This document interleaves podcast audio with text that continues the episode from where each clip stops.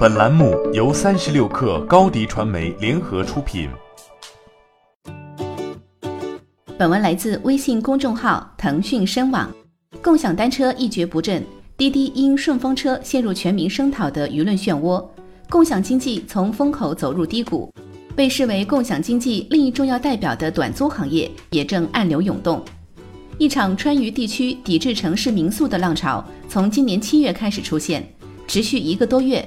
直到现在仍有余波，在人民网的地方领导留言板中，有成都地区网友提到自己因出租房屋给短租管理房而遭遇拘留。对此，相关部门回应，这名网友的房间并不在民宿定义范围内，未获取可擅自经营的行为需要进行查处。事实上，目前国内对民宿短租还没有真正意义上的明确规范，对民宿短租的管理当下仍以旅馆业相关规定为依据。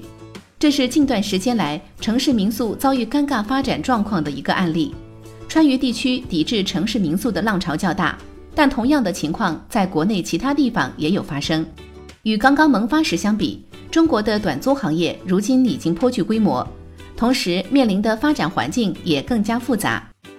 六年前，小猪短租正式上线，彼时距爱彼迎成立刚过四年。在爱彼迎快速发展、赢得市场认可的时候。国内民宿短租业务仍是一片荒凉之地，让中国用户接受把自己房屋分享出租不是一件容易的事。在过去的六年里，小猪、途家、蚂蚁短租等本土玩家，以及2015年正式进入中国的爱彼迎，一点一点将民宿短租业务从零开始发展起来。2016年，在小猪成立四周年时，身为联合创始人陈池发布的一篇纪念文章里，回忆的是自己作为房东。接待的若干个令其印象深刻的房客。二零一六年，在民宿短租从业者的眼中是比较特殊的一年。无论是小朱还是途家，都认为经过前面四年的耕耘，中国的民宿短租业务已经处于爆发的前夜。两年过去后，短租平台们虽仍旧未能取得如滴滴一般的爆发性增长，但民宿短租业务已经成为一个不可忽视的产业。同样是在过去两年。途家、小猪都获得了资本的持续支持，而在线旅游老大携程及后起之秀美团点评也加大了对这块业务的投入。走过荒芜的一点零时代，求量的二点零时代，民宿短租产业正在经历改变更加剧烈的三点零时代。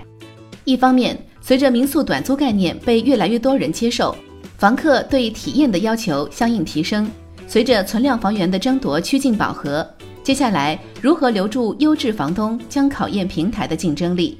另一方面，民宿短租行业规模扩张，必然需承担更多社会责任。在目前监管仍有不确定性的背景下，如何平衡民宿短租相关方的权益，是摆在平台面前的一个问题。新的变量为民宿短租行业的玩家们提出了新的挑战。面对不断变化的环境，共享房屋模式的创始者爱彼迎也在调整策略。这家一直强调平台属性的公司，越来越重视线下运营，并扶持了本土房屋托管公司。变化在今年尤为明显，悄然之间，民宿短租行业正迎来新一轮争夺战。欢迎下载三十六课 APP，一网打尽商业大事件与科技新鲜事儿。欢迎添加克星电台微信号，微信搜索“克星电台”的全拼。加入我们的社群，一起交流成长。高迪传媒，我们制造影响力，用最专业的态度为企业提供视频、音频全流程解决方案。商务合作，请关注公众号“高迪传媒”。